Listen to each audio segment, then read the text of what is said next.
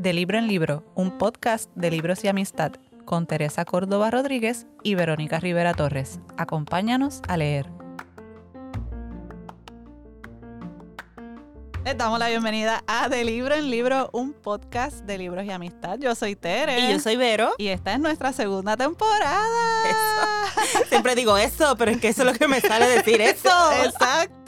Pero este es el eso de la segunda temporada. Exacto. Y les saludamos desde los estudios de Auditorium en el taller Comunidad Lagoico en Santurce, Puerto Rico. ¿Y por qué digo Puerto Rico? Porque hay gente de otros lugares escuchándonos, así que desde Puerto Rico Desde para Puerto el Rico. mundo. Y les enviamos un saludo muy especial a todas las personas que recién se unen a esta comunidad de libros y amistad. Esperamos que les encante este espacio que hemos ido creando gracias a la gente que nos escucha y que nos apoya. Y para esa misma gente que recién se ha unido o a quienes necesitan un repasito, les Sí. contamos que De Libro en Libro es un podcast mensual y todos los meses escogemos un libro que le sugerimos a nuestra comunidad lectora. A fin de mes publicamos el episodio en el que discutimos ese libro con una persona interesante que no necesariamente es del mundo literario. Y vamos, les invitamos a que lean el libro, pero si no lo leen, no pasa nada. No pasa nada. Porque aquí somos especialistas en spoilers, nosotras no con- contamos todo, no nos, Exacto. que- no nos quedamos con nada. Todo, todo, todo. Y hoy, además de contarles todo, les vamos a contar de un anuncio bien importante. Ta, ta, ta, tan. Y es tan importante que lo vamos a hacer en la primera parte del episodio porque estamos bien contentas y hay que decirlo al principio. Así que, gente, tenemos Patreon. Eso. ¡Bravo! Muy Yeah. bien. Tenemos Patreon, gente, para que se haga más fácil apoyarnos. De verdad que el apoyo de ustedes es lo que hace que nosotras podamos sentarnos aquí y hacer esto que estamos Sí, haciendo. sí, sí. Ustedes se han votado en eso, así que ahora pues lo vamos a organizar mejor. Con el Patreon vamos a poder crearles contenido original, exclusivo. Yes. para esa comunidad, así que ya ustedes pueden esperar ahí chismes literarios, encuentros virtuales, lo que se nos ocurra, así que nos pueden buscar en patreon.com. eh, Diagonal, diagonal, diagonal slash, de libro slash. libro Pérez. Sí, y gracias a toda la gente que nos lo sugirió y nos lo sugirió y nos lo sugirió, pues por fin les hicimos caso. Ahora, pues suscríbanse.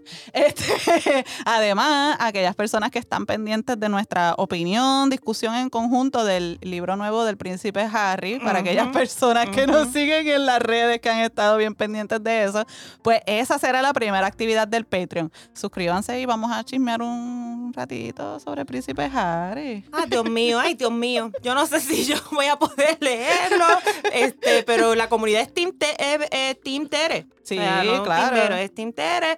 Así que allí voy a estar. eh, para enterarme del chisme, porque, o sea, una cosa es leer el libro y otra es si me quiero enterar del chisme. Yo me quiero enterar. Pues muy bien. Yo lo leo por ti para que te enteres, Vero. Pues muy bien, muy bien. Me apunto, me apunto.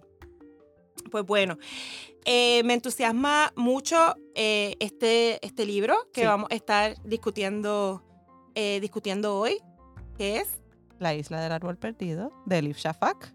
ese libro que fue el que se nos ocurrió, tú dices que desde siempre, desde el primer momento. Sí, yo creo que sí, Vero. Pues sí, cuando me invitaste a- al podcast, rápido yo dije, ay, yo tengo un libro que está brutal y yo quiero discutirlo. Bueno, yo lo tengo comprado desde verano pasado, déjame De decirte. verano Y pasado. estaba esperando por ti para que lo discutiéramos en el podcast. Yo lo leí en inglés, tú también lo leíste Sí, en inglés y exacto. ahora pues también nos pusimos bien contentas. La propia comunidad nos avisó cuando ya estaba disponible en español, Sí, sí, sí. porque como habíamos hablado tanto de él, Exacto. así que, pero además de esa emoción tan grande de poder discutir un libro que, que para, que para mí es un, un libro eh, espectacular, pues también estamos bien contentas porque lo vamos a hacer con la cantautora puertorriqueña Yeah. Andrea Cruz.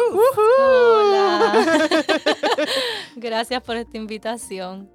Gracias a ti, Andrea, por decir que sí, por estar aquí con nosotras. Estamos.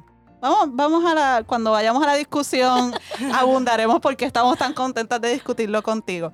Gente, quédense hasta el final para la sección El libro en Puerto Rico y para más anuncios importantes. Bienvenidas, bienvenidos y bienvenidas a la segunda temporada de De Libro en Libro, en el que hablaremos de la isla del árbol perdido de la autora turca Elif Shafak con la inigualable Andrea, Cruz.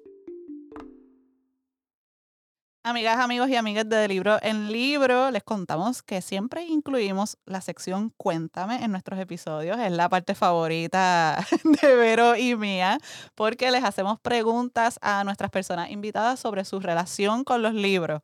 Y es un momento de sincerarse y de contarle al mundo qué piensan sobre los libros. Andrea, contigo vamos a estar estrenando cinco preguntas nuevas. Vamos a cambiar las preguntas de la temporada pasada. Así que esperemos que, que estés lista. Ok, estamos aquí, estamos aquí. No sé si puedes estar lista, pero aquí vamos. Ok, Andrea, primera pregunta. ¿Qué tipo de libro te gusta leer? Eh, creo que soy bastante clichosa. Me gustan las novelas, me gusta la cosa romántica. eh, sí, lo Ah, admito. No No, lo tengo ningún problema con eso. También me gustan mucho los libros eh, que incluyan como muchos datos también históricos que de repente pueda ser algo este, de mucha información para mí nueva, como realmente este libro. Por eso creo que me interesó mucho. Y creo que, que va por ahí. Aparte de eso, eh, libros que de repente pueda como tener líneas especiales para poder inspirarme para escribir, porque qué como yo pues no, mi, o sea, mi, mi experiencia y mi reflexión con la música es de, de- del lado autodidacta, so que entonces este es mi, mi lugar para realmente encontrar inspiración. qué bien, qué bien, qué interesante. Y por el contrario, ¿qué tipo de libro nunca leerías? Creo que tengo que, o sea, vuelvo otra vez al, al episodio con Lucy en, en los de ficción. O sea, vamos, este obviamente tiene mucha ficción Ajá. también, pero creo que así como de lleno, eh, no, no me encanta mucho. Igual que horror, ese tipo de cosas, no soy fan. Sí, yo tampoco soy fan del horror, aunque Vero es team... A veces, a veces me gustan, sí. O sea, me gustan mucho los que tienen que ver con crime, eh, Ujú. true crime y- Mm. y, detectives, las novelas detectivescas me gustan, pero un poquito de horror de vez en cuando. Puedo, No, puedo tolerarlo. Yo, yo pagar para asustarme paso, honestamente. si voy a pagar para pasarla bien, no para asustarme, para sufrir, imagínate, porque vamos a hacer eso. Muy bien. Y Andrea, ¿eres de las que siempre tiene que leer el libro antes de ver la película o te da igual cuál vas a ver primero? Eh, no veo casi nada.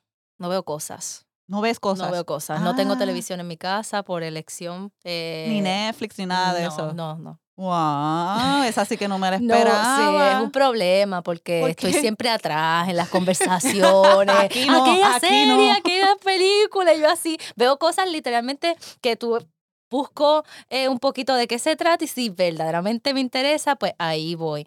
Eh, documentales me gusta, estoy un poquito aburrida, como que no. no pasa nada, ya he Pero hecho la paz con eso. Pues muy bien, pues, Pues, está bien. el libro. Exacto, ella es team leer el libro. sí. Este, pues está bien. Nosotras siempre tratamos de incluir en nuestras selecciones cosas que además tengan la alternativa visual para aquellas personas que les guste ambas experiencias o que prefieran una sobre otra, pues que puedan escoger. Este, así que ya lo sabes si quieres inspirarte. Este, y Andrea, ¿qué libro nunca has podido terminar? Mira, ay Dios mío, esto me va a hacer sentir yo creo que mal, pero eh, porque es de mis autoras favoritas, pero Santitos de, eh, ay Dios mío, de Mayra Santos Febres no lo he podido terminar por cierta razón. No, ¿Y, y cuál es esa cierta razón? ¿Sabes? ¿O simplemente no has podido? No, lo empiezo, lo empiezo y lo empiezo y no lo puedo terminar. Otros de ellas sí, Ajá. pero ese no, lo empiezo y lo empiezo y no se lo suelto otra vez. Así que es el primero que se me viene a la mente. Tengo un montón a mitad, pero es el primero así que digo, coño, lo veo y es como, me gusta la carátula, me gusta toda la cosa, pero no lo puedo terminar. Eso pasa, nos pasa a nosotras. Yo, yo antes era de las que leía hasta el final y aprendí con Vero que hay que parar de sufrir y coger otra cosa. Sí, Así cuando que, eso pasa, Sí. sí, it's time to sí, move on. bienvenida al club, pare de sufrir. Exacto. Y Andrea, para terminar la sección de preguntas, ¿qué libro siempre recomiendas? Eh, Tierra de Mujeres de María Sánchez es de mis favoritos. Cuéntanos un poco sobre ese libro. Es un libro, eh, ¿verdad?, con perspectiva feminista. eh, ella, em, el papá o ella, no recuerdo bien, es veterinario, entonces ella habla desde la profesión, cómo va desarrollándose, cómo ella va desa- desarrollando esas perspectivas, sus luchas, y tengo que decir que me siento muy identificada con su historia eh, en cuestión, ¿verdad?, de las problemáticas de la profesión, en mi caso en la música, así que siempre un libro que cada vez que me siento media, eh, vuelvo a él, me gusta de mucho. Mujeres de Tierra María de Mujeres de- Sánchez. de, y María Sánchez, ¿sabes de, ¿te acuerdas Mm. de qué país es? Eh, yo creo que es española, creo, creo, Wow, creo, pues creo, mira, creo. lo anoto. Para la lista de pendientes, Sí, me lo Verónica. regaló es bien Martínez. me imagino. No, ese libro es maravilloso, me lo regaló Jun Martínez y es de esos libros de verdad que, que me gusta mucho. Gracias, Andrea, por compartir esa lectura con nosotras. Y pues, entonces, vamos a lo que vinimos, como dice el merengazo. Hablemos de La isla del árbol perdido de Liv Shafak. Este libro, esta novela, nos transporta al conflicto entre turcos y griegos, que a mediados de los 70 dividió a comunidades enteras y llevó a la muerte y a la desaparición de miles de seres humanos en la isla de Chipre. En ese marco, Shafak nos regala varias historias de amor. La del juvenil entre el griego Costas y la turca Defne, la del arraigado entre el turco Yusuf y el griego Yorgos, y el mágico entre un árbol y las personas que le valoran y le cuidan. El libro es también una historia sobre el trauma colectivo que afecta a todas las personas, generaciones tras generaciones, que habitan una isla, un país, un espacio intervenido por la violencia y el colonialismo, y sobre cómo la búsqueda de entendimiento y conexión es un hilo conductor en la historia de toda la naturaleza. Hablemos pues de La, isla del árbol perdido de Liv Shafak. Gracias, Vero, por ese resumen y gracias, Andrea, nuevamente por estar aquí con nosotras. Yo estoy bien contenta de que Andrea esté aquí discutiendo este libro que llegó a mis manos gracias a Verónica, como habíamos dicho al principio, que insistentemente ha, ha hablado de este libro porque le ha encantado y las razones no faltan. Pero hablando de conexiones em, y de hilos conductores, yo pienso que hay una conexión y un hilo conductor, un tejido de laurel Entre Elif Shafak y Andrea Cruz. Y quisiera que empezáramos hablando, Andrea, tú, yo veo similitudes entre tus canciones que tienen aspectos bien naturalistas, como la obra de Elif Shafak, y además en las que la naturaleza misma es protagonista de la obra. ¿Cómo tú te sentiste siendo una persona que, bueno, para mí la canción está No toquemos tierra, para mí es un árbol que está hablando. ¿Cómo tú te sentiste leyendo un libro en la que un árbol es protagonista, siendo tú ¿verdad? escritora de canciones parecidas? Así. Ah, otra vez, gracias por la invitación. Eh, como les comentaba, mientras dialogábamos, me pareció un libro demasiado especial y definitivo que esa es la razón. De hecho, la higuera fue como obviamente mi personaje favorito. Eh, tengo que decir que, que justamente en la parte que habla de las mariposas fue la, la primera parte que me atrapó. No fueron eh, los personajes eh, iniciales, así que sí, como se revelaba en mí eh, un montón de cosas que me sentía bien conmovida mientras lo, lo iba leyendo y específicamente creo que era eh, pues por eso mismo de, de la perspectiva de la, de la autora en cuestión de cómo pone a estos personajes, ¿verdad? Todo lo que sea este, lo, el, el ambiente, los árboles, etcétera, eh, como personajes iniciales. Así que, no sé, me, me encantó un montón y tengo que decir que, que se me hace difícil compararlo con las canciones porque no es algo que pienso, en cuestión de que no, yo no pienso específicamente. ¿verdad? Este, sobre pues la flor y ahora quiero hablar de esto, no, e- es, es mi, es mi entorno, es donde estoy todo el tiempo, así que me, se me hace bastante eh, natural eh, apelar a, a las canciones desde ahí. Eh, qué interesante eh, cuando hablamos de, de qué es lo que nos atrapa. ¿Verdad? Que, que cuando leemos, qué es lo que nos atrapa. Que eso no nos pasa siempre, o sea, no, no Claro. siempre podemos leer algo, incluso nos puede gustar, pero no Ujú. atrapar. Es decir, ah, sí, Claro. lo leí, lo- me gustó, estuvo Ujú. bien, pero no es como que uno se, se siente sacudido por lo que está leyendo. A mí con esta autora, eh, mm, la he leído anteriormente, hay un libro que se llama Las 40 reglas del amor, que yo digo que es el, el libro más importante que yo he leído en mi vida, o sea, en, en- en el contexto de lo que me ha aportado. Y esta novela, La Isla del Árbol Perdido, es bien distinto porque allá, pues, aunque fíjate, no era tan distinto porque también hablaba de conflictos, ¿no? Eh, y, yo creo que eso es algo que a mí siempre me atrae en los libros, cuando hay un conflicto muy profundo, de esos conflictos que parece que, que te, que te describen por completo, que te determinan la vida entera, ¿verdad? Ese tipo de conflicto. eh, y, y encontrarlo acá, para mí, no pude evitar también sentirme atrapada, pero era más porque conectaba mucho con Puerto Rico, que es algo que me pasa muchísimo. Yo no sé si es muy egocentrista, pero yo, yo leo todo y todo lo conecto con, con Puerto Rico. Ay, sí, me gusta porque eh, yo estaba en ese tapón, me gusta por esto. Pues en el, en el contexto de Elif Shafak este, y de la isla, pues yo, yo siempre lo, he- lo he dicho, ¿verdad? Esa, esa idea del trauma colectivo, eh, lo que se va pasando generación tras generación, pero ¿qué puede nacer de ahí? Y por eso lo de la naturaleza, que ella le diera ese rol protagónico, eh, me encantó. Y, y para quien no haya leído todavía la novela, en efecto, hay un árbol, una higuera, que es protagonista de la historia y narradora también, Sí. ¿verdad? Y es quien no, es el hilo conductor que nos va explicando cómo, cómo es que se va dando las situaciones diversas con los personajes. Y no solamente con los personajes que humanos, sino también con otros personajes animales, porque entonces no es nada sí. más el árbol, sino también eh, el la loro, abejita. eh, el ratón, el, el, la- el hormiga en efecto. hay una los abeja. mosquitos, La abeja, los los, mosquitos. Entonces el árbol, el árbol fue se la va- peor parte. Sí, pero, que- que- pero fascinante, ¿verdad? Este, la información, porque esa es otra cosa. Sí, El libro da un montón de información sí. de una forma bastante accesible, que es algo que también quiero rescatar de, de Liv Shafak, que yo siento que ella habla de cosas muy profundas eh, que requieren mucho de quien lee para ir más allá, pero al mismo tiempo es bien accesible. O sea, es una novela que para mí se lee rápido, es una novela que todos podemos de alguna forma a distintos niveles conectar con ella por la forma en que está escrita. Y yo creo que a propósito. Yo creo que ella quiere hacer eso así para, pues, para, para poder impactar a más personas. Definitivo. Pues fíjate, a mí la novela me atrapó, pero no desde el principio. Em, yo sentía al principio, de- de- después fue lo más que me gustó de la obra, pero al principio, cuando yo vi que el árbol hablaba, yo decía, que Vero nos habrá mandado para leer, aquí hay un árbol para Si la supieras que lo pensé. Yo decía que, que ir a pensar entera. Ya le encantan los árboles, pero le, le gustarán los árboles Aquí que hay un hablan. árbol que habla, esto es como la abuelita de Pocahontas, ay Dios mío.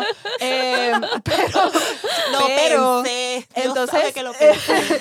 pero, pero tengo que decir que a medida que se fue desarrollando, y en mi caso fue el contexto histórico.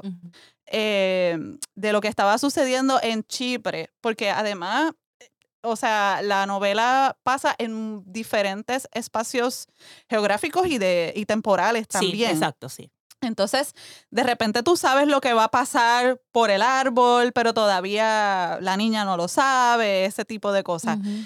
Y fue ese juego em, de incluir cosas históricas del conflicto de Chipre en diferentes momentos de la historia de Chipre, lo que a mí me atrapó. Eventualmente me encariñé con el árbol y terminé llorando cuando, Ujú. spoiler alert, me enteré de que el árbol, ¿verdad? Había sido poseído, será la palabra, por el espíritu de la mamá de, Ocupado. De Ada. Ocupado, poseído Ocupado, sí. este, no sé, este, términos esotéricos, em, cuál es el más correcto. Pero tengo que decir que al principio me, me, me rechinaba y después me encantó. Después me encantó. Después, después estaba, ¡ay, la abeja habla! ¡Qué bonito! Sí. Ya, bueno, al final ya era como que todos los animales hablaban. Sí, este, eran, los chi- eran chismosos. Sí, Era chismoso. Sí. Eh, yo creo que, eh, que el árbol hable, eh, dos cosas. Obviamente tiene un rol de, para poder contar la historia, ¿verdad? Claro. Este, pero creo que también era para obligarnos a poner a la naturaleza como protagonista. Eso, eso para mí es una de las críticas mayores de la Sí. autora, el antropocentrismo. Ella está ahí como que no, este, vamos a hablar sobre esto, vamos a poner esto en el lugar que le pertenece y, y da unos datos increíbles. Para mí fue una clase. Sí, de- definitivamente. De biología, de, de biología, de todo. Eh, de verdad me, me impactó. Eso, eso fue justamente lo que a mí me, me atrapó. De repente eran como estos datos que, y cuando iba a la parte de atrás, las notas, es como que, "Ay, esto es verdad, esta parte no es ficción. Ok, está bien, porque de repente Casi me nada como- era ficción, en realidad todo estaba inspirado en cosas de la vida real, de una investigación que Sí. hizo, este, pero, pero creo eso, que si no hubiera sido así, si, y, y, y quien no lo haya leído, la, el árbol habla todo el tiempo, o sea, cada, es como que un capítulo que sí y un capítulo no, un capítulo sí, un capítulo Sí. no.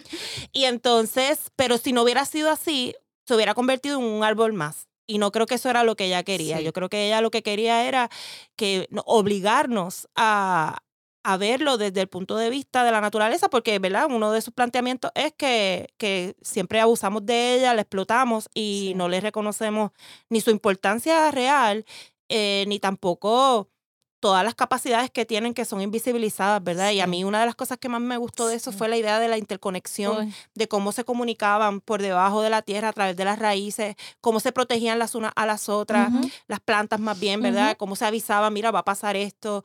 Por ejemplo, hay una Sí. parte que habla de los, del fuego y cómo hay algunas plantas y árboles que están mejor preparados para enfrentar un fuego, porque anteriormente, no ellos, no los que están ahí, sino unos que de antes, de otros lugares, ya habían tenido la experiencia. Entonces era la idea de cómo entre las plantas y los árboles se, se transmite el conocimiento. O sea, son cosas que se dicen fáciles, pero si uno se pone a pensar, te vuela la mente, o sea, cómo es posible que, que una planta esté mejor preparada que otra, aunque sean de la misma, Sí. del mismo tiempo, ¿no? Sí. Pero no, yo estoy mejor preparada porque yo vengo de un sitio donde había otras circunstancias de, de vida. Sí. Y yo creo que, que eso fue lo que nos ayudó a, ¿verdad? Poner a- a- al árbol a hablar es lo que nos permitió verlo de a ese grado. Si no, hubiera sido de veras un árbol más, un árbol importante más. A mí me gustó mucho el hecho de cómo ella tocó la, la mutación, la mutación, la transformación y la migración, obviamente, hasta con el mismo árbol. Cómo él se sentía y extrañaba Chipre versus cuando está en Inglaterra.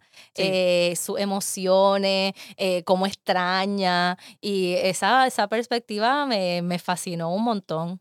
Sí, sí. Y cómo, cómo los conflictos que comenzamos los seres humanos, conflictos, ¿verdad? Por X o Y razón, pero que en el fondo, pues, son absurdos, afectan a la naturaleza y eso es algo que pocas veces se contempla, el impacto, el efecto que tiene, qué sé yo, la industria armamentista, las Claro. guerras, em, lo sabemos en Puerto Rico por las construcciones que hay en las costas y eso, pero las guerras tienen un efecto sobre la naturaleza que es bien palpable y el árbol lo sufre Sí. y lo sufre la abejita y lo sufre el mosquito y eventualmente el que el árbol lo sufra, lo sufra la abejita, lo sufra el mosquito, lo sufrimos nosotros también. Este, ahí venimos otra vez con el tema del, del mosquito que tanto nos gusta, la malaria, que causó la muerte de miles de bebés en, en Chipre. Y el mismo árbol dice cuando los seres humanos se concentran en otras cosas, como la guerra y ese tipo de cosas, entonces es que sur- surgen estas calamidades. Y entonces, pues, me pareció importante ese papel este, que, que es antropocéntrico, como dice Andrea, que jugamos los seres humanos en el efecto que le causamos a los animales, a la flora también, y cómo eso después termina rebotándonos también. Sí, definitivo. Volviendo al antropocentrismo, termina Sí. afectándonos también. Sí. A mí me gustó mucho la, la parte que ya está casi en el final, el juego de, de las raíces.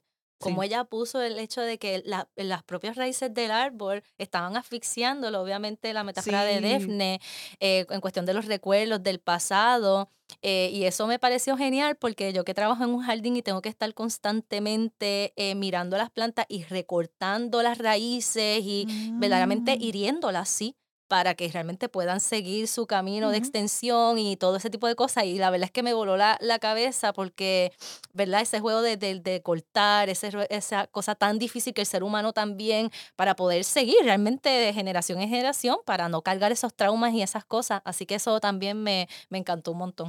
Y qué interesante eso de las raíces y cómo el árbol, para aquellas personas que no han leído el libro, el árbol está en Chipre originalmente. Sufre, hay un bombazo al lugar donde está el árbol, que es una taberna. El árbol está en el medio de una taberna, es como si fuera un patio interior, ¿no? Sí, como un los patio del viejo interior Sa- en la como los de Viejo San Juan, digamos. Sí. Eh, hay un bombazo en la taberna y entonces el árbol empieza, se quema. Se quema, pero sobrevive eso porque los, los dueños de la taberna eh, lo, lo salvan. El- lo que hace que el árbol empiece a decaer es el abandono. Es Eh, cuando que ya, ya los dueños, y, y, y hay un poco también importante, hemos hablado de así de, de los personajes, pero en la historia hay unos personajes que los mencioné en el resumen que interactúan todos con, con el árbol. Y el árbol a la misma vez nos va contando, ¿verdad?, lo que va observando. Exacto. Y lo que dice Tere de la taberna, pues son esta historia de amor preciosa entre los dueños de la taberna, que también uno es griego y, otro, es turco, y son dueños de esta taberna que se llamaba la Taberna Feliz. La higuera feliz. Eh, la higuera feliz, perdón, gracias, es verdad, la higuera feliz. Y porque obviamente la higuera era como que el centro Centro. del De la- movimiento y de todo. Y, eh, y en efecto era muy feliz, ella lo dice en múltiples, ¿verdad? De, de múltiples formas, porque ellos estaban allí, eran bien amorosos, la cuidaban mucho.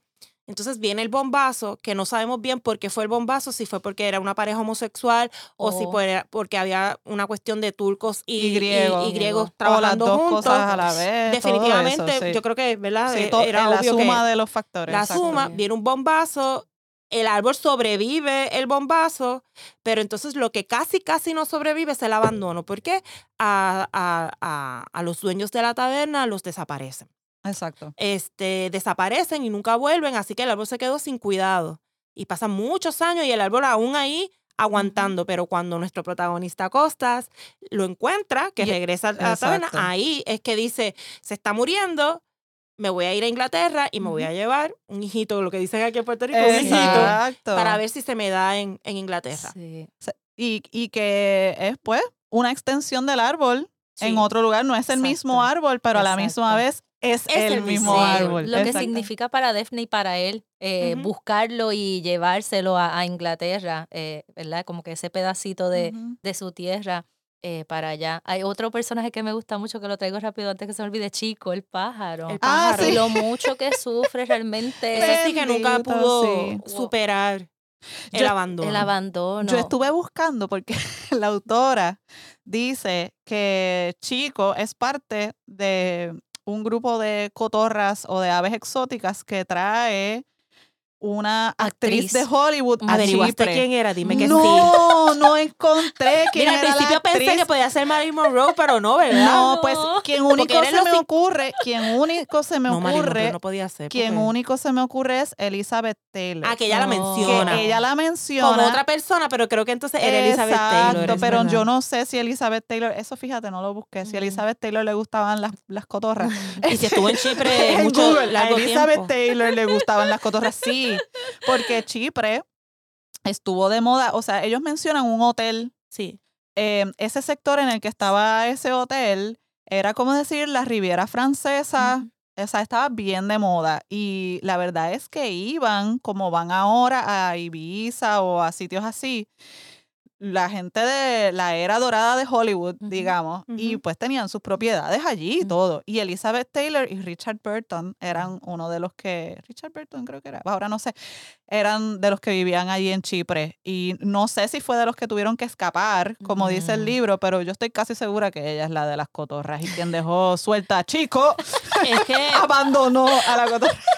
a mí me parece tan fantástico que ella nos cuente todas estas historias en el contexto que se está dando. O sea, estamos hablando definitivamente de una isla intervenida que ella magistralmente nos va explicando así como quien no quiere la cosa, o sea, intervenida de diferentes formas. Finalmente los británicos se meten allí, se forma el, el se mete todo el mundo en Sí. realidad.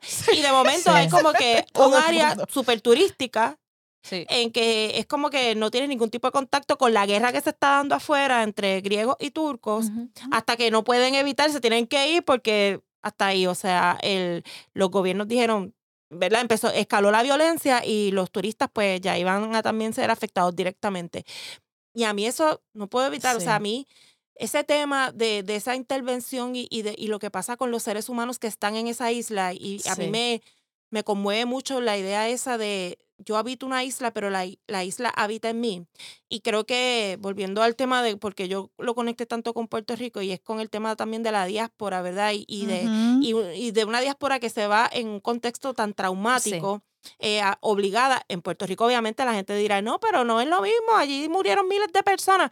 No, lo que pasa es que las violencias tienen distintas caras. Sí. Pero en Puerto Rico particularmente no creo que, ¿verdad? Debe haber controversia en cuanto a, a que sí hemos sido víctimas de una violencia eh, estructurada eh, e institucional de marca mayor y mucha gente se ha tenido que ir. Entonces, como que, ¿qué significa eso? Esas preguntas, ¿verdad? ¿Qué significa tú Ay. irte de tu isla y, y llevarte contigo todo lo que significó tu vida allí Ujú. pero también lo que ya no va a ser, o sea, Claro. lo que ya no va a ser tu vida allí. Y eso me, me, me gustó, pero también me conmovió, eh, porque, porque yo como que lo entendí. Como que cuando hablaba de la, del trauma eh, del trauma colectivo, yo decía, coño, eso somos nosotros. Aquí. sí. Eh, y entonces no importa si es Chipre o otro sitio, es una cuestión ya de cómo, del espacio intervenido eh, y de esa violencia que, que esa intervención eh, nos trae. ¿Y quién, ¿Y quién reclama conocer eso? Que es Ada, que está todo el tiempo pullando. Que es la hija de Costas y. Defne y es una jovencita de 16, 17 años. sí. Ujú. Y a, a mí me encantó mucho eso. Ujú. Definitivamente era algo muy similar a esta generación, que es como que Ujú. sí, es verdad, me va a doler el pasado, me va a doler, me va a doler lo que me vas a decir, pero yo necesito saber, aunque sea de dónde vengo, quién soy.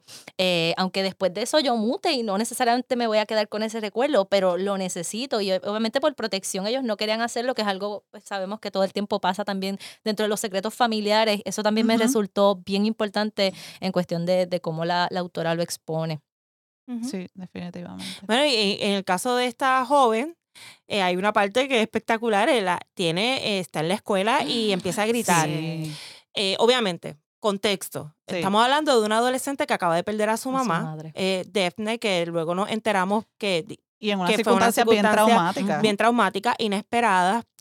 Eh, Las de podemos momento- decir, este, Vero, porque estamos en un podcast con spoilers. Sí, Sí. sí, no, no. podemos decir, Dila, podemos dila. decir. Las circunstancias traumáticas que Lo no que vamos a es que, ¿sabes mencionar. No, no, no. Lo que pasa es que en el mismo libro se deja un poco ambiguo. Sí. Este, Daphne era alcohólica, y aparentemente tomó muchas pastillas ese, ese día que murió que, y quien y la ca- y cayó en una coma. quien la encuentra es la ella. hija. Lo que no sabemos es, porque siempre está la, la pregunta del suicidio, eh, hay como que se deja abierto si fue o no fue un suicidio, pero no hay duda de que lo que en realidad la autora nos está diciendo es que no, no voy a terminar esto en una nota eh, romántica idealizada. Eh, cuando yo les digo que existe el trauma colectivo y que hay gente que sufre, es que hay gente que muere, no porque me mataron, sino porque no pude No pude con- superar y no pude olvidar y no pude hacerme la loca y literalmente terminó muerta porque, porque no podía ma- manejar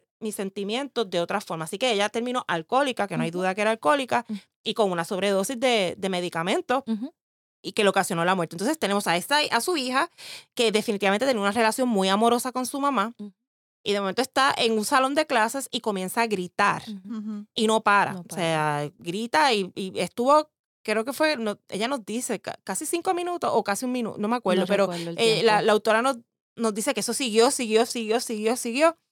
Y, y me gustó porque lo contó y en realidad no lo resuelve porque como que todos sabemos por qué estaba gritando. Ujú. O sea, eh, no, no, no- ella no tenía que explicarnos, o sea, grita por, por, por, porque no había, porque de alguna forma tiene que salir el trauma, Sí. de alguna forma tiene que, que sacarse para afuera, eh, no necesariamente para sanar, no necesariamente, pero hay que sacarlo y la, y la muchacha pues lo sacó en- con ese grito que dejó a todo el mundo callado. Sí, y expone también el bullying.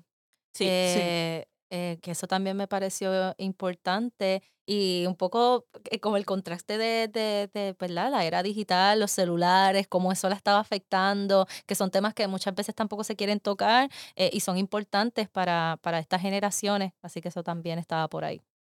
Sí, definitivamente. Sí, sí, sí. Y no solo, o sea, estaba el tema del alcoholismo, estaba el tema del quizás suicidio, pero con esta exabrupto que tuvo la niña que se llama Ada, Ada. que simplemente empezó a gritar, yo también lo vi como una conexión, había ahí una conexión también porque ella se cuestiona, ¿estaré yo empezando a padecer lo mismo que padecía mi madre?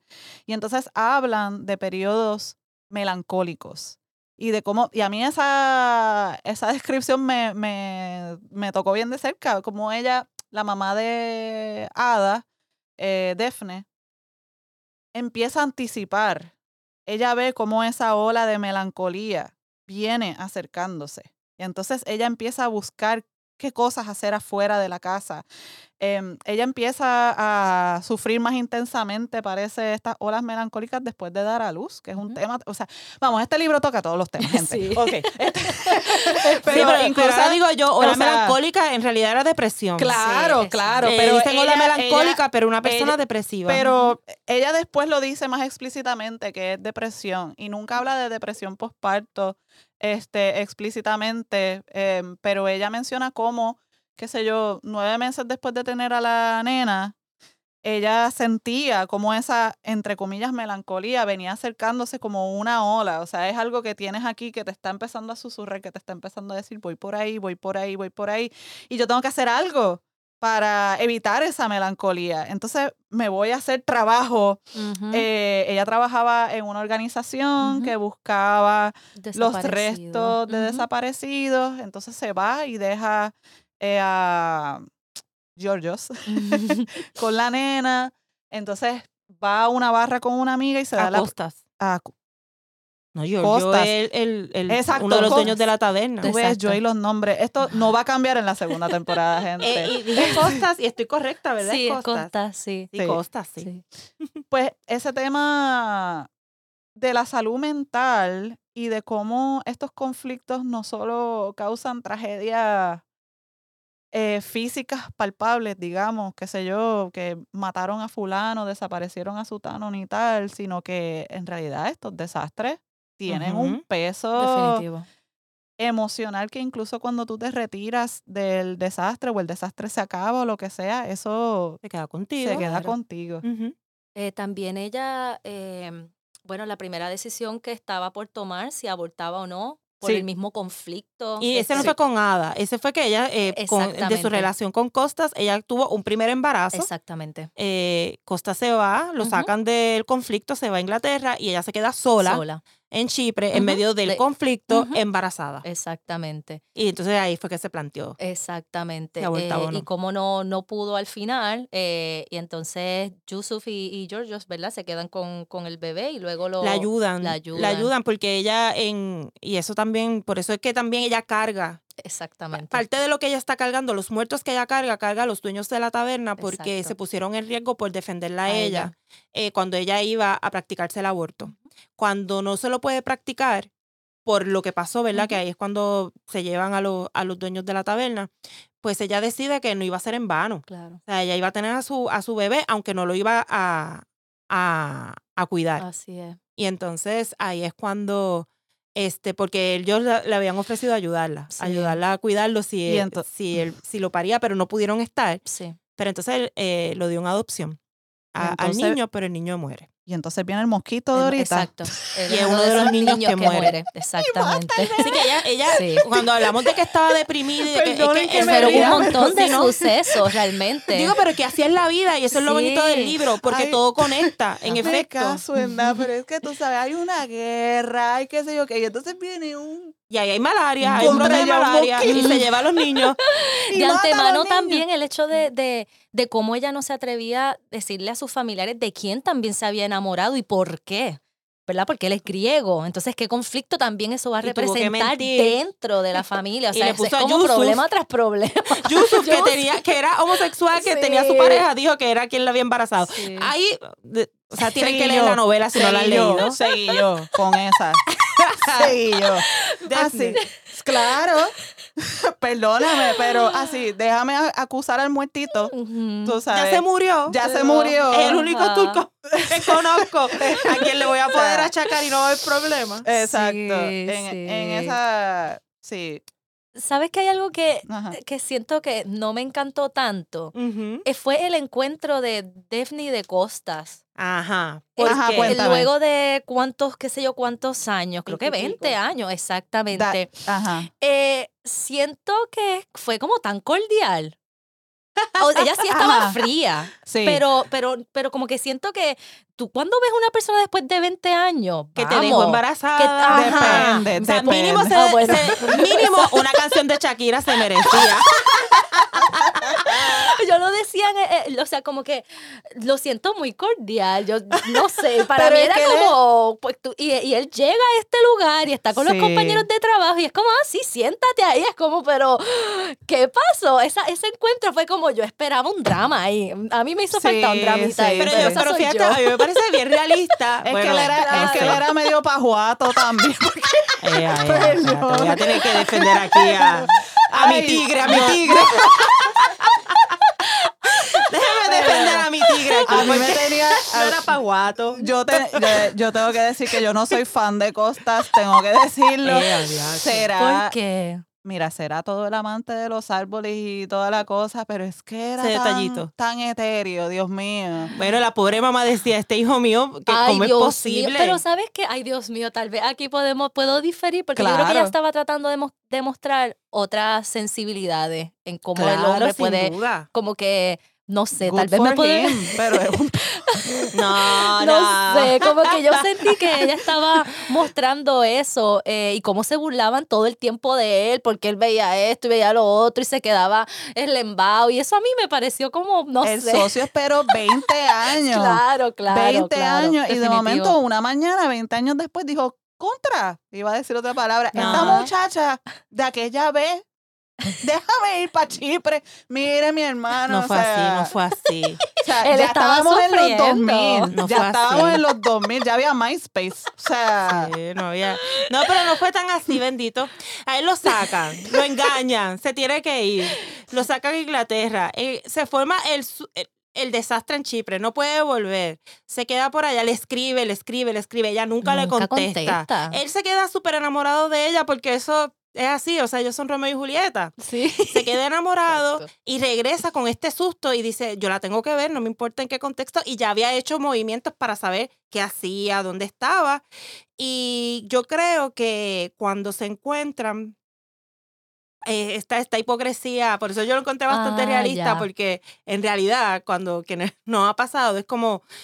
Maldito espérate, sea, me dejaste. permiso. O sea, a mí me, en Permiso. otra vida mía, cuando yo estaba en, en- medio estaba de un cínica. combate, una- eh, eh, yo tuve un gran amor en otra vida mía cuando yo estaba en medio de la Segunda Guerra Mundial. No, Ay, santo, no, no, no, no. sacar otra cerveza. No, no, pero, pero de verdad, este, nada, yo, yo, lo, yo, yo encontré lo que decías también. Yo creo que no es casualidad que el Fak ponga a las mujeres como las, las que más tomaban decisiones, las más Claro. proactivas, eh, las que se quedaban con el canto, ¿verdad? Claro. Este, Ada era así, la hija, eh, Defne era así, la hermana de Defne también era así, la mamá de Costa era así, las mujeres, para Sí. sorpresa de nadie, ¿verdad? Eran las que estaban, o sea, al día y eran las que tomaban las decisiones Sí. y eran las fuertes en el contexto, eh, ¿verdad? De, de- de la novela. Ahora, él era eso, era lo otro.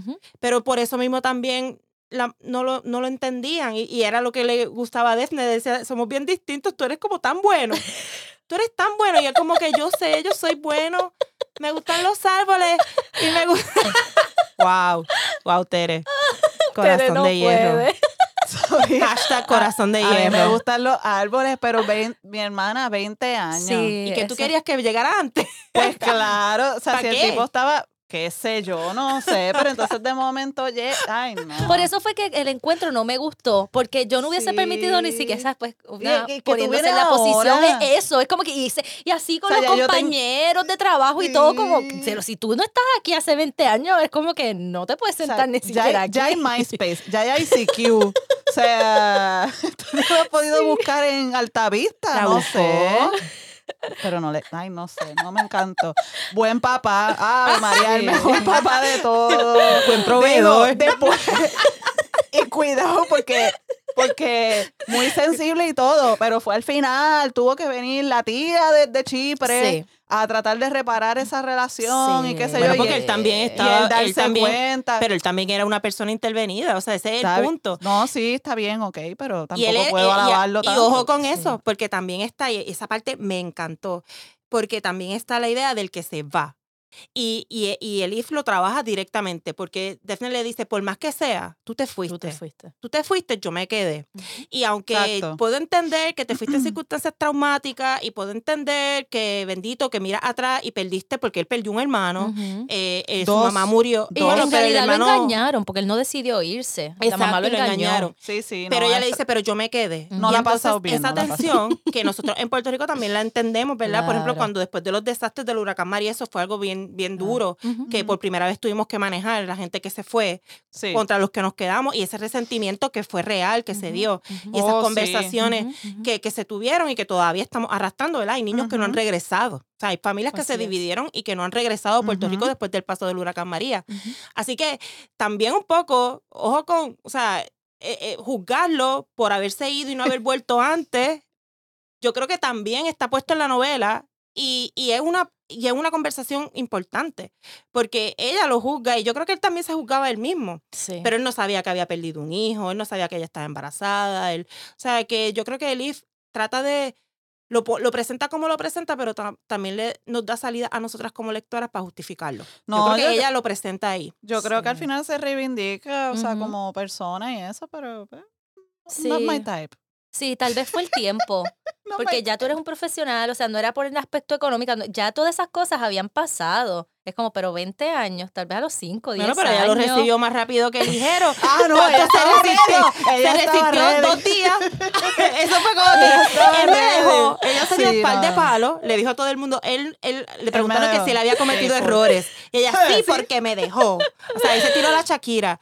Pero después, después, al otro día, tan se acabó. Sí. Hay Volvemos. otro, hay otro personaje, Meriem, que Ah, me es parece de nitidísimo porque muestra como esa parte todavía conservadora. Eh, pero a la misma vez, estas cosas de las supersticiones, del Me encanta, misterio, de la religiosidad eh, y cómo jugaba con la mente de Ada todo el tiempo, me, me gustaba, me gustó muchísimo. A mí ese me gustó mucho ese personaje porque y también el Sí. personaje de la comida Claro. que daba la excusa para saber nosotras salimos de aquí a comer un restaurante turco Mira, y eso de la comida, pero qué tortura, porque en el libro hay recetas, eh, bueno, Ujú. hay rec- no sé si hay, ahora no me acuerdo si hay recetas, pero está el menú, Hay menú. de de la taberna Sí. de la feliz, taberna Sí. de la higuera feliz eh, de la higuera feliz. Ahora me pegaste lo de la taberna feliz, de- lo porque de la era higuera también una feliz. taberna feliz una era taberna. Y misma. bueno, explican con lujo de detalle cómo cocinaba esa mujer. Entonces es imposible tú leer este libro sin que te dé hambre. Además, eso, eso fue algo que yo me disfruté muchísimo porque este libro es bien sensorial. ah sí Es bien es. sensorial y eso es algo que me encantó porque la autora describe mucho, o sea, ella no solo te cuenta lo que está pasando, ella te describe cómo se, cómo sabía ese baklava, cómo olía, eh, no sé qué, otra cosa, Sí. este, cómo se sentían cosas incluso al tacto y eso es algo de verdad que le dio un valor al libro para mí tan importante porque es que esas cosas en diferentes culturas son distintas Así es. también, o sea, los sabores, los olores, las texturas son bien diferentes este, en distintas culturas. Y el que ella lo incluyera en este libro, sea, ella es bien detallista incluso geográficamente, pero Sí. que ella incluyera en el libro cómo se sentían las cosas de verdad del día a día, del trajín culturales, la comida, em, cómo, cómo limpiaban los baños. O sea, ella describe cómo Merjem limpia la bañera y cómo usan, este, creo que es limón y sal y tal. Hasta eso. Son aspectos que de verdad son los, como los, las ventanitas que se nos dan a una cultura que no es la nuestra. Y de Sí. verdad eso yo lo agradecí un montón y me lo disfruté un montón del libro. ella también aprovecha la cuestión de la comida para dejarnos saber que es lo mismo pero con nombres distintos cuando Ah, hablaba de sí, los eso griegos de los turcos Sí. era la misma comida Sí. pero se llamaba diferente. Y, y una de las Sí. cosas que, que pasaba mucho era cuando ese personaje, ¿cómo es que se llama la tía? Merjem, Merjem, Merjem, Merjem. Merjem. Eh, que yo creo que es Miriam, o sea, Ajá, Miriam. exacto. Pues ella este, era gracioso porque tenía ese conflicto, era muy conservadora, Sí. respetaba el legado y la memoria de sus papás. De hecho, no había contactado a, a Ada ni había ido al funeral de su hermana, Sí. porque había sido una promesa que le había hecho a sus padres de no tener contacto con ellos hasta que murieran. Y entonces, eh, pero me da risa porque ella tiene todo eso y al final, cuando Ada le dice, papá me dijo que me va a llevar a Chipre, ella le dice, ok, pero ¿a qué lado van primero? ¿Al griego o al turco? Exacto. Y ella le contesta, voy a la isla, Sí, tía, voy a la isla. lindo. Que Así era lo que su papá, su mamá decía, ¿verdad? Este, porque tu su mamá Sí, también se había reconciliado con la idea de que en realidad sobre todas las cosas soy isleña y soy parte de esta comunidad eh, violentada. Así es. Y el trabajo que hizo con las personas desaparecidas era eso. Y también eh, Costas no podía evitar preguntarle como que, ¿y cómo sabemos si son griegos o turcos? Y ella, lo que sabemos es que son isleños. O sea, eso es lo que, eso es lo importante. Y, pero me ha dado mucha risa esa tía que tenía como que ese conflicto. Y como que, ¿por qué a no mí me a encantó la tía, me encantó la tía. Sí, sí, sí, sí, sí. Eh, eh, cuando escuché una de las entrevistas de la autora, Ajá. justo ella hablaba que era bien importante para ella describir los silencios.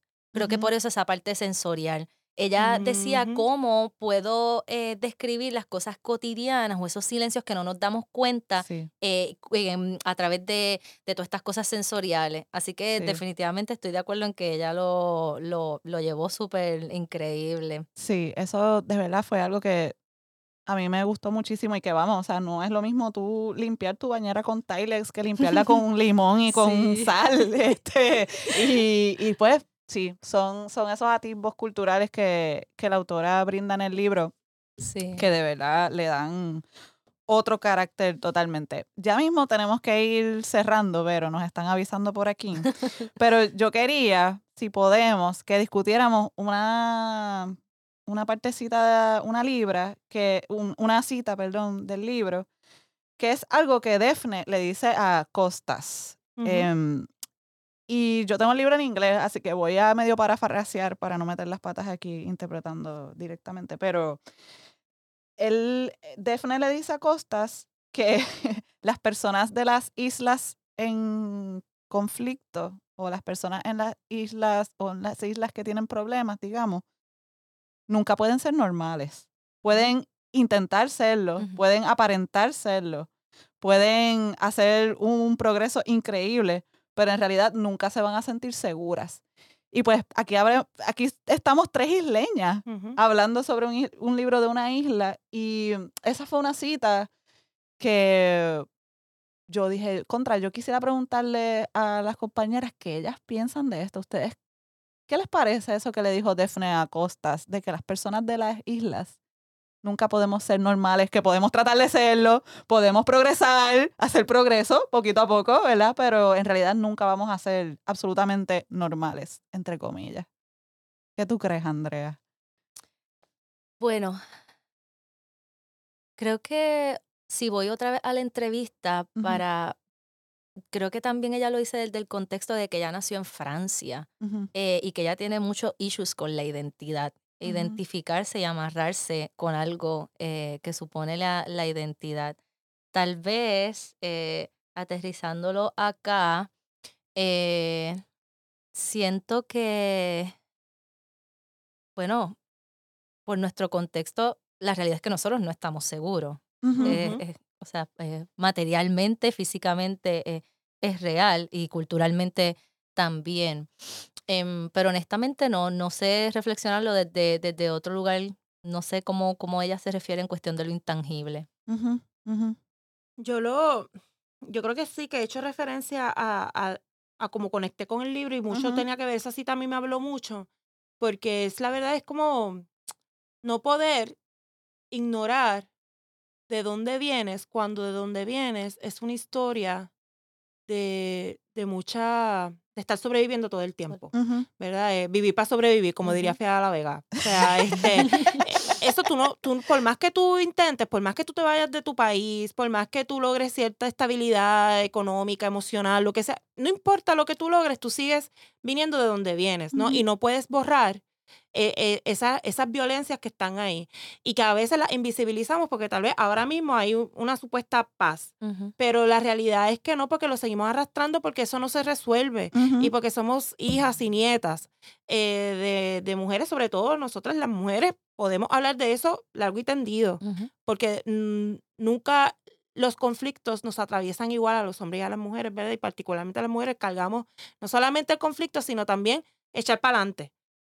Que en, cierta forma, pues que Defne no, no hubiera echado para adelante en el sentido de que siempre tuvo que manejar y, y terminó muriendo por el mismo trauma, pues un poco también decir que, que no, que esa no es la salida necesariamente, no puede ser sobre nuestros hombros, ¿verdad? Que le toca este, a todo el mundo echar para adelante. eh, pero yo lo vi así, o sea, yo, yo, yo lo compartí, o sea, yo lo leí y yo entendí y me sentí que era verdad, que lo que ella estaba diciendo, Daphne estaba diciendo, era cierto. Y creo que es algo que solamente quienes hemos vivido experiencias así eh, podemos entender lo que está diciendo. Sí. Sí. Me dejaste pensando, perdóname. Sí, y, mm, o sea, yo creo que también el aspecto geográfico es importante. O sea, nosotros, nosotras y nosotros estamos aquí todo el tiempo. Ujú. o sea, no- Y solo, se habla y- de la y- soledad de y estar es- en una y a isla. eso iba, o sea, Ujú. incluso siendo parte de un archipiélago y en el contexto nuestro de ser un país ocupado Ujú. también, nosotros estamos desconectados de nuestros vecinos. Y eh, yo siento que si bien es cierto que estar en una isla es estar solo, hay islas más conectadas que otras.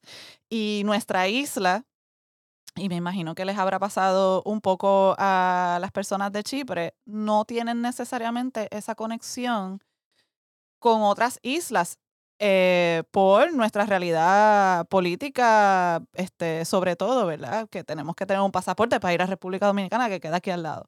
O a San Tomás, que yo lo veo a veces por las mañanas cuando llevo a mis nenes a la escuela. Em, así que sí, no es una situación normal ser parte de una isla, pero hay islas, yo pienso que son más normales que otras. Pero ella dice de Inglaterra, que es una isla. Bueno, Inglaterra, Groen- bueno, Groenlandia tiene unos problemas bien grandes, pero que abundaremos en otro Pero podcast. yo creo que no pero es nada más estar en una isla, es qué tipo de isla es qué tipo de isla. y qué le ha pasado a esa isla. ¿Qué tal si vamos entonces a las estrellitas, Vero? Sí, Sí, vamos, vamos a la allá. estrellita. Eh, Andrea, como sabes, como, como sabes, Andrea, siempre le damos estrellitas a nuestro libro del mes en una escala del 0 al 5. Pueden ser estrellitas, pueden ser otras cosas también, pero usualmente hacemos estrellitas. Pueden haber medias estrellitas, tres cuartos de estrellitas, como tú te sientas. ¿Cuántas estrellitas tú le das a la isla del árbol perdido de Elif Shafak? Pues le doy cuatro. Cuatro. ¿Y por qué? Sí. Cuéntanos. Bueno, le doy cuatro realmente porque el inicio no me enganchó. Tuve que realmente esforzarme para, para eso. Eh, no sé, a mí me- honestamente me gustó, me gustó muchísimo, me encantó, me atrapó el libro, me encantaron los personajes, me encantaron los conflictos, eh, me gustó muchísimo este, entender un poquito o tratar de entender la perspectiva de esta autora, que siento que ella que revela mucho de ella y de sus issues de identidad, que eso me encanta, Sí. obviamente. Para nosotros la, la cuestión de la identidad siempre es algo sin resolver. Totalmente. Eh, así que por eso le doy un, un 4. Muy bien. Vero, cuéntanos. Para sorpresa de nadie, yo le doy cinco. ¡Echa! Elif Shafak, si me estás escuchando, te Te- amo. Gracias, gracias por escribir. Eh, nada, le doy cinco, ya he hablado mucho ya de por qué. Ay, pero, Pero porque la Una- amo. Ah, o sea, es un asunto de amor. No, no, o sea, una sentencia así máxima por esto. No, la, la realidad es que he leído otras que no me, o sea, que no me han impactado tanto como esta. A mí, a mí yo me gusta por el tema que, que trabaja. Yo creo que el amor siempre, siempre, siempre, y por eso en el resumen hablé de las historias de amor, el amor siempre va a ser el tema por excelencia para conectarnos, o sea, no hay de otra. Y yo sé, me consta que, que la autora lo cree así. Así que por eso construye tantas historias de amor alrededor de, de un conflicto donde tanta gente murió y que todavía, Ujú. al día de hoy, Sí. existe. O sea, eso no se ha resuelto. No. Y Eso es lo otro, entonces, está eso, está ahí. Y entonces ella viene y escribe este libro eh, y, ¿verdad? Y, y siembra esa semilla de diálogo. Y entonces, pues por eso, por eso le doy cinco, porque un libro es un libro herramienta, es un libro Sí. que, que da para mucho y, y qué bueno que, que, lo pude, que lo pude leer. Estoy contenta por eso. Qué bueno, Vero. Es tu, tu episodio. Yes, mi libro, mi autora. Pues yo le doy cuatro, igual que Andrea. Me encantó el libro. Me gustó mucho y tenía muchas, muchas ganas de leerlo. Y gracias, Vero, por, por compartir ese libro con Por la nosotras. obsesión. Sí, sí, sí. No, definitivamente es un libro que recomendaré. No, no le doy cinco porque me pasó un poquito con este libro como me pasó con el de Dolores Redondo, que en algún momento es como too much. O Mm. sea, de momento es como cuando ya todo está a punto de resolverse, viene un maldito mosquito, tú sabes, ese tipo de Mm. cosas. El ratón. El ratón. La parte del ratón fue como que, wow, un ratón. Sí, sí, era como ya está el bosque de Blancanieves participando de este libro. Este, pero, pero, pero, es, de verdad, es un libro bien valioso. em, que como dice Vero, yo no sé. Yo creo que esto fue lo que dijiste. A lo mejor estoy al garete diciendo cosas que no dijiste, pero yo no sé si tú no has vivido en un país ocupado o en una isla, si vas a entender la profundidad y la y el alcance que tienen estas historias. Y yo creo que eso sí vale la pena aquellas personas que sí habitamos en lugares intervenidos o que vivimos en islas o que vivimos en lugares atravesados por el cambio climático incluso eh, leerlo, que, que pronto todos vamos a estar en esa, by the way. Em. Yo creo que eso, que eso lo hace bien valioso, así que gracias, Sí. Vero, por traerlo al podcast y por compartirlo con nosotras. Gracias, Tere y Andrea. Gracias. Gracias, Andrea. Gracias por estar aquí con nosotras. Te lo por agradecemos la mucho. invitación. Gracias. Bueno, amigas y amigos, luego de esa discusión maravillosa con Andrea Cruz, Sí. viene nuestra sección. Seguimos en esta nueva temporada con Ujú. nuestra sección El libro en Puerto Rico. No puede faltar. no puede faltar y queríamos contarles que hemos pensado, ¿verdad? Para hacer esta sección aún mejor, que vamos a compartir con ustedes no solamente lugares o libros, sino que vamos a hacer una mezcla, vamos a hacer de Sí. todo un poquito. Relax. ¿Por qué? Porque nos damos cuenta que a veces leemos cosas súper interesantes en la prensa y quisiéramos compartirla con ustedes Sí. o sale un libro o nos enteramos de algo que nos alegra mucho y pues qué mejor sección que esta, ¿verdad? Para compartirlo. Así que De acuerdo. hoy eh, le quería hacer una recomendación y es que busquen un artículo precioso que publicó El País Sí. Que habla sobre Puerto Rico y sobre los libros y la cultura del libro en Puerto Rico. Y hay Bello. amigos mencionados y entrevistados como Luis Negrón de la Ay, sí. esquina. Los amigos de 787 también los mencionan. Y es bien, es, es bonito ver cómo desde afuera, ¿verdad? Se puede ver cómo la creación de una cultura o, o aportaciones que hacemos a la cultura del libro, que se abran librerías nuevas, que estemos ahí haciendo cosas como esta misma, ¿no? Que no está mencionada en el artículo, pero, pero ciertamente sabemos que somos parte de, de un movimiento para rescatar eh, el, el arte de, de la lectura como una forma también de resistir, ¿verdad? En, Así eh, en nuestro país. Así que les vamos a poner en las notas de este episodio el enlace para el artículo para quien no lo ha leído, para que lo lea y lo pueda compartir. Sí. También en estos días leímos algo que nos animó muchísimo y es que el autor Huáscar Robles, que escribió Demonios, que Tere ha escrito sobre esto. De hecho, la primera persona que yo escuché o leí hablar de este libro fue a Tere, que lo, que Que fue por- de- adquirió. Perdóname, fue por recomendación, dicho sea de paso, de Luis Negrón. que, Así que- nos conectamos. Exacto, así es esto. Y entonces pueden ver, vamos a poner las notas de este episodio de nuevo la reseña que hizo Tere para la sala de todas. Me parece que sería chévere. Y también podemos decirles que sabemos que tuvo una presentación en, en, En Nueva York. en The Strand, la librería más famosa de Nueva York, que sabemos que tenemos muchas amistades de, de la diáspora que nos escuchan, que sepan que el libro se presentó en esa librería histórica y eso también nos puso súper Sí, contentas. qué bueno, ¿verdad? Que la literatura puertorriqueña esté en, en ambos lados del charco. Y hablando de eso, de cómo la literatura puertorriqueña está en distintos lugares, en distintos Sí. puntos, Tere tiene una recomendación. Sí, pues miren, yo estoy hablándole a todo el mundo de este autor y de este libro. El autor se llama Carlos Fonseca. Yo no, tengo que decir, yo no sabía quién era esta persona. No, nunca había escuchado hablar de él. Después, pues, me adentré en el mundo un poco más profundamente y he visto que ha publicado varias cosas, incluso en 80 grados aquí en Puerto Rico. Carlos Fonseca es un autor puertorriqueño y sacó una novela, creo que el año pasado, se llama Austral, es de editorial Anagrama, y les recomiendo que la lean. Él es costarricense puertorriqueño y la novela trata sobre un hombre que se llama Julio Gamboa que recibe una carta en la que le dicen que su mejor amiga ha muerto. Esa amiga tenía afasia, que es una enfermedad en la que empiezan a perder las palabras. Y entonces ella en sus papeles, en sus cartas, en sus documentos, empieza a crear todo un universo de historias. Entonces el libro para no darles spoilers, porque ya no estamos en la sección de los spoilers. lo quiero leer. Conecta con el lenguaje, con esa búsqueda de la identidad, con eh, la reivindicación de los orígenes indígenas de los pueblos latinoamericanos y sobre todo con los traumas diferentes que viven las personas.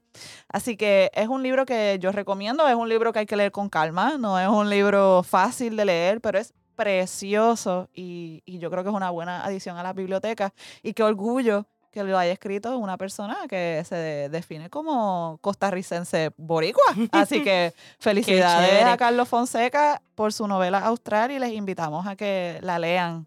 Pues qué bien, gracias Tere. Y ya, ya ven, de esto se va a tratar la sección del libro en Puerto Rico en esta temporada. Vamos a estarle compartiendo por acá todo lo que veamos que pueda ser de su interés y recomendaciones de libros cuando así lo entendamos. Así mismo. Amigas, amigos y amigas de De Libro en Libro, gracias por escuchar el primer episodio de nuestra segunda temporada y gracias especialmente a Andrea Cruz por decir que sí, siempre lo decimos, somos afortunadas de contar con gente tan bonita en este proyecto de estrechar lazos con la lectura. Y gracias a nuestros amigos de Auditorium, el taller Comunidad Lagoico, por su dedicación con la que trabajan, ¿verdad? Para que este podcast quede bien bonito. Lo pueden encontrar en sus redes y entérense de sus proyectos. Y recuerden que si les gusta de libro en libro y quieren apoyarlo, pueden ir a nuestro nuevo Patreon. Patreon. Yes. O ir a delibroenlibropr.com, donde verán todos los enlaces de nuestras redes sociales, nuestro blog, anuncios, biografías. Y bueno, vamos poquito a poco añadiéndole cositas a la página, pero. Está quedando linda. Sí, sí, sí, está quedando linda. Esa va a ser nuestro centro de operaciones cibernéticas. Delibroenlibropr.com. Y algo que queremos dejarles saber es que si usted quiere anunciarse en nuestras redes o en los episodios, nos pueden enviar un mensaje, vamos a hablar, vamos a ver de qué forma podemos coordinar para colaborar. Estamos súper dispuestas a eso. Sí, finalmente, no se olviden tampoco de compartir el episodio con fotos, comentarios y usen el hashtag que se nos olvidó mencionarlo al principio, pero el hashtag de este episodio que es de libro en libro T2E1. ¿Por qué un hashtag tan complicado? Porque no sabíamos qué vas a hacer. Si usted tiene una sugerencia de algo mejor. Tienen una sugerencia de hashtag para nuestro episodio, por favor, déjenos saber. Por ahora, de libro en libro T2E1 suena como una ruta de la ama, pero es T de, de temporada 2 E de episodio 1. Estamos en Instagram, en Facebook, en Twitter. Intentamos estar en TikTok también, por ahí va la cosa. Necesitamos contratar a Colin Hoover para que nos ayude con eso. Colin, dame una llamadita. Exacto. Bueno, gente, nos vemos en febrero con un episodio que no sé si ustedes están listos para esto. Nosotras, más o menos. Es un episodio que viene enamorado. Gracias siempre y acompáñenos a leer.